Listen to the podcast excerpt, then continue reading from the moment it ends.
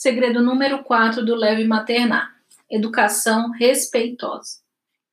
A comunicação não violenta e a disciplina positiva mudaram a lente com a qual eu enxergava o mundo e trouxeram transformações nunca antes imaginadas.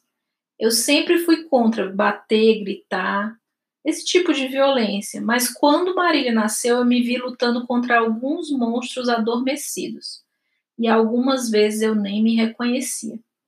Minha filha trouxe grandes desafios e quando eu comecei a procurar ajuda, a ler e a estudar, descobri a disciplina positiva e aprendi ferramentas valiosas para lidar com as mais diversas situações. Era um novo repertório. Abaixar-se até a altura da criança para falar com ela, empatia, respeitar os seus gostos e preferências como indivíduo, ensinar sobre emoções, perguntar, conversar e explicar de forma não violenta, perceber as necessidades por trás do comportamento e o principal, muito amor e acolhimento.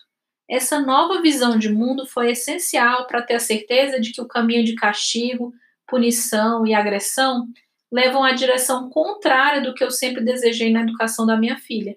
E o mais importante, me trouxe uma maternidade muito mais leve. Quando a gente percebe que está usando nossa autoridade de mãe de forma autoritária e estamos criando filhos sem inteligência emocional, é hora de parar e repensar as atitudes. Como fazer uma criança agir certo, fazendo-a sentir-se mal primeiro? Precisamos entender que a violência, o abuso de poder e a educação por competição não nos levam a caminhos melhores, apenas ensinam a falta de tolerância de empatia e de respeito. Eu confesso que já coloquei Marília de castigo e já bati nela também.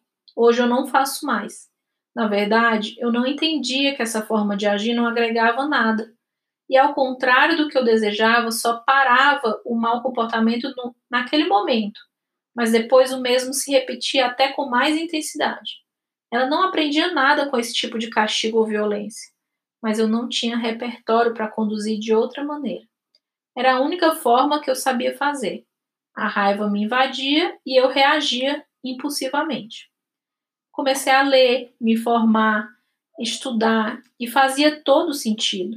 Quando eu penso em castigo e punição na época que eu era criança, só lembro de ficar muito brava e arquitetar vingança.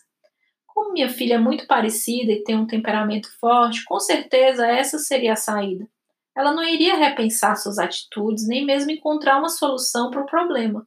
Apenas ia ficar com muita raiva de mim e acabar mentindo com medo de ser punida novamente.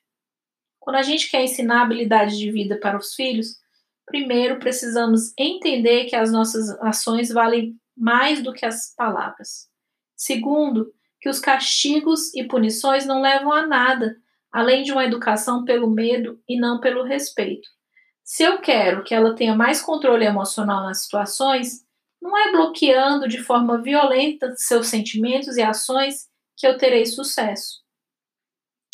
Como eu contei no início desses episódios, a Marília sempre chorou bastante e esse choro incomodava muito a mim e ao pai dela. A nossa educação tradicional, que nos acostumou a engolir o choro, não precisa chorar por causa disso, ou essa menina chora demais, foi sendo substituída por muito colo, carinho, abraço e acolhimento à medida que eu estudava mais sobre comunicação não violenta e o quanto todos os sentimentos são permitidos. Hoje eu sei que apenas algumas atitudes não são toleradas e que a firmeza com a gentileza devem surgir principalmente nesses momentos.